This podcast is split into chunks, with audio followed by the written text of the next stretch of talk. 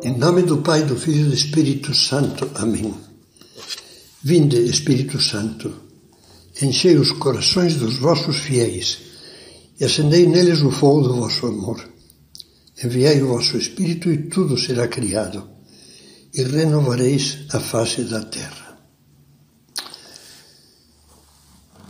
Falávamos de que podemos descobrir nas palavras do Evangelho, da Escritura, sempre novos mediterrâneos. E explicávamos o que isso significa. Pois bem, para sermos descobridores de novos mediterrâneos, ou seja, de novas luzes de Deus, precisamos pedir a Deus o espírito daquele mercador que procurava boas pérolas e que não parou até achar uma pérola tão valiosa que, para comprá-la, não hesitou em vender tudo o que tinha. Tomara que Deus nos ajude a encontrar muitas dessas pérolas dentro do mar da fé, da doutrina, da liturgia, das devoções, da vida cristã. Às vezes me passa pela cabeça que estamos vivendo uns tempos em que as pérolas de que temos mais urgente necessidade são aquelas que os filósofos chamavam desde tempos antigos os transcendentais do ser. Sabe quais são? Não se assuste porque vou soltar um latim. Unum, verum, bonum, pulcrum, que traduzido quer dizer a unidade, a verdade, a bondade, a beleza. Esses transcendentais formam em Deus, aplicados a Deus, formam uma unidade simples que funde as quatro pérolas no próprio ser de Deus. Nós temos que começar dando-nos conta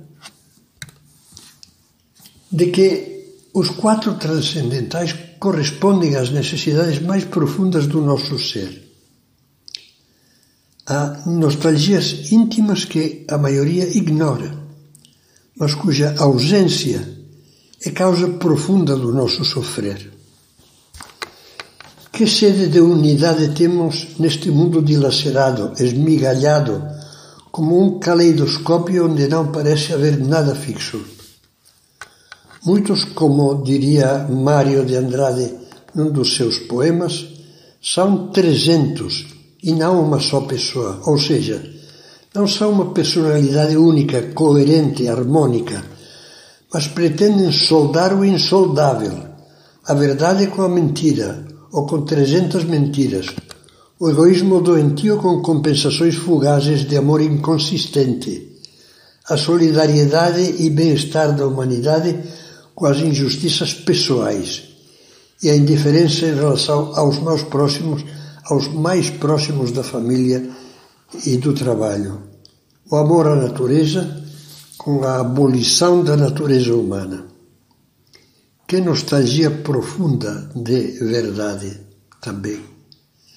De uma verdade que não mude de cor nem de direção a cada cinco minutos, conforme o arbítrio de cada um de uma verdade com maiúscula, como a estrela dos magos, que às vezes pode se ocultar e se tornar difícil, mas que nunca viram no seu contrário, nem se desmente, nem reduz o seu conteúdo, antes permanece fiel a si mesma e brilha como um astro inapagável, capaz de orientar a vida com a segurança de Deus.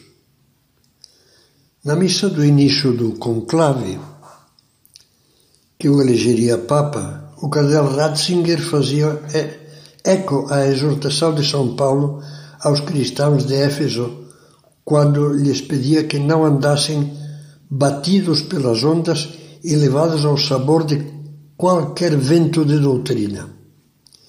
Dizia Ratzinger, é uma descrição muito atual. Quantos ventos de doutrina conhecemos nesses últimos decênios. Quantas correntes ideológicas, quantos modos de pensamento. A pequena barca do pensamento de muitos cristãos foi, não raro, agitada por essas ondas, lançada de um extremo ao outro. O relativismo continuava a dizer, isto é, o deixar-se levar ao sabor de qualquer vento de doutrina, aparece como a única atitude à altura dos tempos atuais. Vai se constituindo uma ditadura do relativismo, que não reconhece nada como definitivo e que usa como critério último apenas o próprio eu e os seus apetites.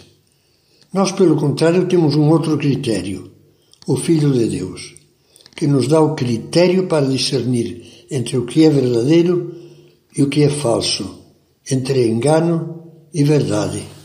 Assim dizia o, o cardeal Ratzinger. Que nos tangia também, meu Deus, da bondade. O terceiro dos transcendentais, unidade, verdade, bondade que assinala sem erro a diferença entre o bem e o mal. Nenhum homem, escrevia São João Paulo II, pode esquivar-se a perguntas fundamentais.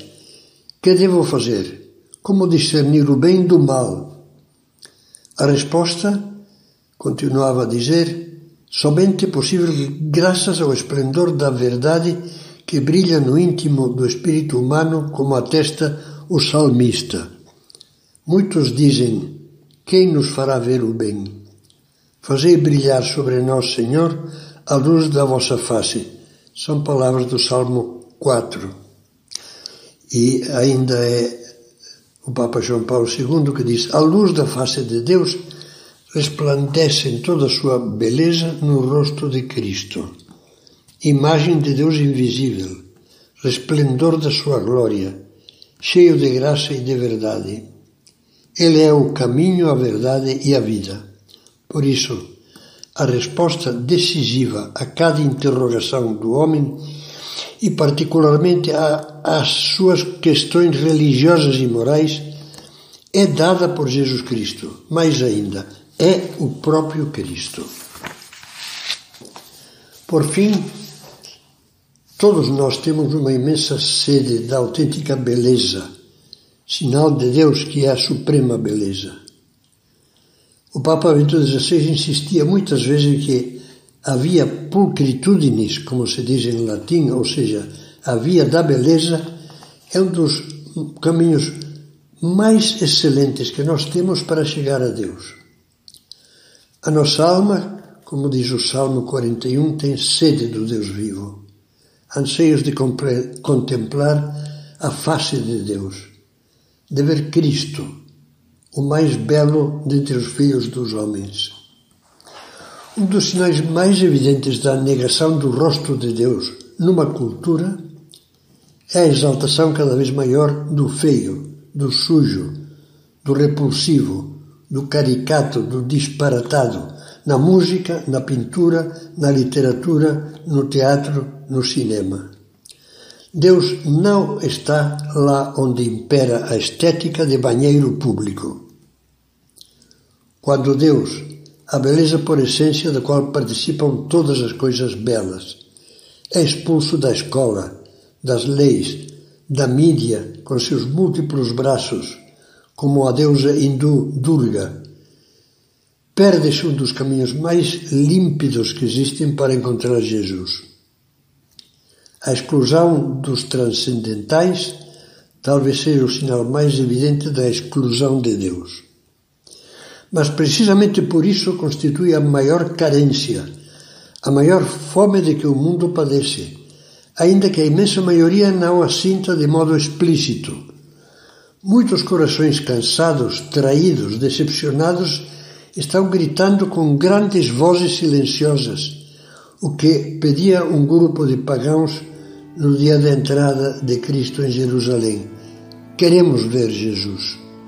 Deixe que sua alma escute essa súplica e procure responder a ela, ajudando muitas pessoas.